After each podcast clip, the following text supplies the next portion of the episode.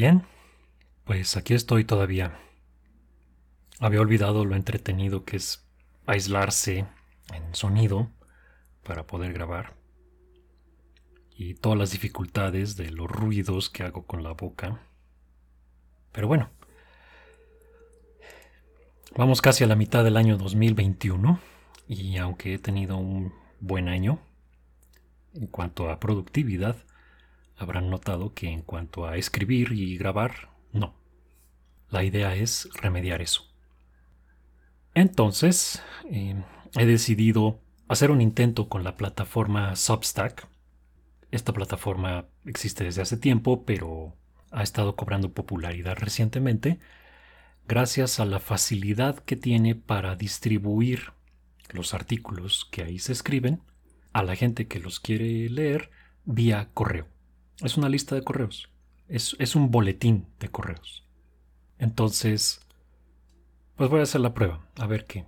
Tiene un diseño minimalista, no hay muchas opciones en cuanto al formato del sitio ni nada, y mucho menos en cuanto al formato del correo que le llega a las personas. Pero bueno, vamos a ver. También quiero hacer la prueba de empezar a producir contenido en inglés, tanto escrito como en audio, a ver cómo está mi inglés. Creo que está bastante decente todavía. Aunque quisiera que la prioridad fuera escribir. Creo que la idea original que tuve del podcast todavía se sostiene y si la hago funcionar va a ser muy provechosa. Y es que a veces uno quisiera tener la versión escrita de lo que está escuchando para poder revisar después qué fue exactamente lo que se dijo, cuál fue la fuente de tal o cual dato.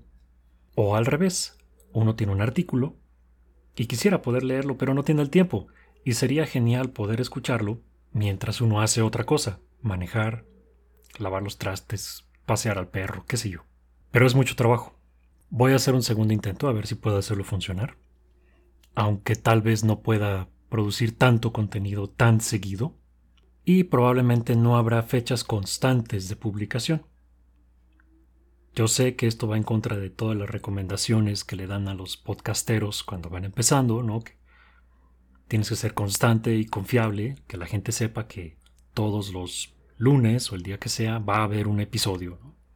Pero eso requiere constancia y disciplina que ahorita no tengo, porque no tengo el tiempo. Entonces puedo leer y escribir, pero producir un podcast además ya requiere un margen de error muy muy muy pequeño y si algo sale mal en la semana ya no alcanzo. Entonces, de esas tres cosas que me gusta hacer, leer, escribir y grabar episodios, prefiero hacer aunque sea dos, y para mí las dos más importantes son leer y luego escribir. Pero bueno, haré el esfuerzo. No prometo nada, pero prometo que haré el esfuerzo. Y es muy alentador ver que tengo la fabulosa cantidad de 28 suscriptores en YouTube. Yo sé que esto para estándares de YouTube es y, de podcast en general es cero. Pero para mí son 28 más de los que esperaba tener. Así que es ganancia. No sé cuánta gente siga por otras aplicaciones tipo Podcast Addict o eh, Apple Podcasts o las otras plataformas. Pero bueno, lo, lo tomo. Cualquier número arriba de cero para mí es más de lo que me esperaba. Hablando de plataformas, cambié la plataforma del podcast de Libsyn, que era de alto rendimiento, pero también tenía un costo, pequeño, pero un costo, a la de Anchor, que es básicamente una, ahora una extensión de Spotify. tiene mucha más distribución que el puro Spotify.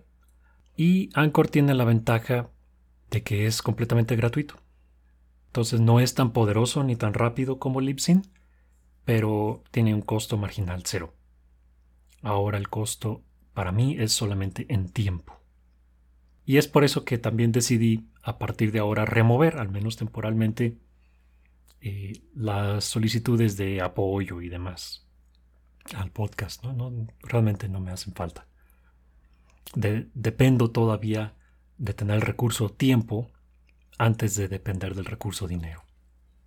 Y bueno, eh, la combinación de estas dos plataformas, Substack y Anchor, es lo que estaré probando. Por lo pronto, en Substack ya hay una pieza, un escrito sobre la desigualdad. Creo que ahí tengo un argumento que a mí me parece sencillo y hasta trivial, pero a mucha gente le parece tabú hablar de esto. Y la idea básica es que en un mundo perfectamente justo habría desigualdad, porque las personas no son iguales, toman distintas decisiones, tienen distintas capacidades, y en un mundo donde todo mundo obtenga lo que realmente se merece, pues van a obtener cosas distintas, y algunos van a obtener más que otros. Puede ser un síntoma de injusticias, pero entonces el problema son las injusticias, no la desigualdad. Porque también puede ser un síntoma de las diferencias en la competencia, en el trabajo, en la disciplina de las personas. Y eso provoca desigualdad. Es quizá un, un efecto secundario inevitable, sano incluso, de la libertad. En fin, ese es el resumen del argumento. Pueden checarlo en la plataforma de Substack, ahorita voy a dar todos los datos. No sé si de una vez voy a producir una versión en audio. Se supone que Substack permite eh, incrustar contenido como episodios. Y además Substack también tiene capacidad para subir archivos de audio como podcasts. Entonces pareciera que tengo dos alternativas la de Substack y la de Anchor para audio también. Bueno, pues vamos a ver qué pasa. Algo, algo interesante también que pasó este tiempo, aunque no, no publiqué casi nada, a principios de año me encontré con la sorpresa, revisando la página de Facebook, que reviso una vez cada tres o cuatro meses, la página de Facebook del podcast estaba censurada, estaba despublicada. Y la razón que me dio Facebook en ese momento, el aviso, era que una de mis publicaciones de junio del año pasado, acerca de religión, ideología y pseudociencia, se me hace que ese no es el título, dice religión, pseudociencia e ideología, también voy a poner el link en las notas del episodio, contenía una imagen ofensiva. Y dije, ah, caray, cuál imagen ofensiva puse. Pues resulta que es la imagen famosa, tal vez la hayan visto, de August Landmesser. August Landmesser era un trabajador en el puerto de Hamburgo, Alemania, durante la Segunda Guerra Mundial.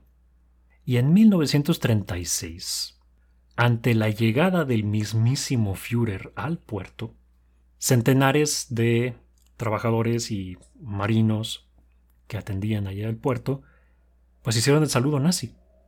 Y August Landmesser, parado entre centenares de nazis, haciendo el saludo nazi, decidió cruzarse de brazos. Él estaba casado con una mujer judía, Irma Eckler, tenían hijos y todo, tuvieron muchos problemas, ella fue arrestada, a él lo mandaron a un campamento, y bueno, eh, tiene una historia muy trágica. El caso es que esta foto es famosa y la versión de esa foto que yo usé para el artículo tiene a Landmesser circulado para que sea fácil ubicarlo dentro de un par de centenares de nazis, ¿no? Cómo está parado con los brazos cruzados. A Facebook no le gustó la foto. Facebook dice que es una fotografía ofensiva. Señalar que una persona puede estar entre nazis de brazos cruzados oponiéndose a los nazis es ofensivo. Es decir, una imagen anti-nazi es ofensiva para Facebook. Entonces, bueno, la página quedó despublicada después de un proceso de dos minutos en el que hice una apelación. Me dijeron que seguía despublicada. Dudo que haya sido un humano quien hubiera revisado la apelación. Eh, unas semanas después regresó y al momento que escribo esto otra vez aparece como despublicada. Bueno, no sé qué, qué habrá pasado ahí. Entonces hice una copia, básicamente una página nueva de Facebook para el, el podcast. De nuevo, esto lo reviso tres veces al año. Entonces, para el momento que escuchan esto, tal vez esa página ya no exista, pero ahora solamente tiene lo más básico de la otra página, que son las imágenes del podcast. Y quizá tendrá un enlace a esto que están escuchando y nada más. Entonces, si quieren seguir los episodios, sugiero otro método. No sé qué vaya a pasar con Facebook, pero no me importa mucho. Es una plataforma que está muriendo. Cada vez menos gente está ahí. Y es por cosas como esta. Es difícil de usar. Todo está escondido, todo lo que, todo lo importante, la seguridad, herramientas para desarrolladores, ¿no? Cómo pongo mi botón de me gusta en mis páginas, etc. Y luego, pues, censuran a lo tonto. Y esa es una de las ventajas que tienen plataformas como Substack.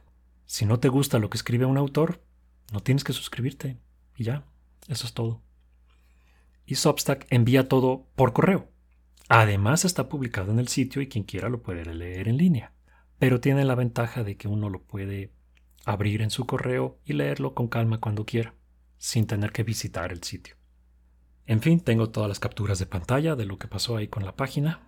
No sé si valga la pena escribirlo para el para Autómata. Puede ser. Y pues bueno, vamos viendo. Las direcciones son eh, todavía la página principal que estaré usando como un hub central de contenido va a ser www.automatapodcast.mx. Realmente es la plataforma Blogger eh, disfrazada y con un dominio privado que yo compré. Además está la página de Substack, que es automata.substack.com. Y ya, básicamente lo demás es lo de siempre. No sé si esto vaya a salir en YouTube, esa es otra cosa que estoy configurando. Porque Anchor parece que no tiene la automatización, o tal vez sí, ahorita vamos a ver. Y bueno, nos estaremos escuchando.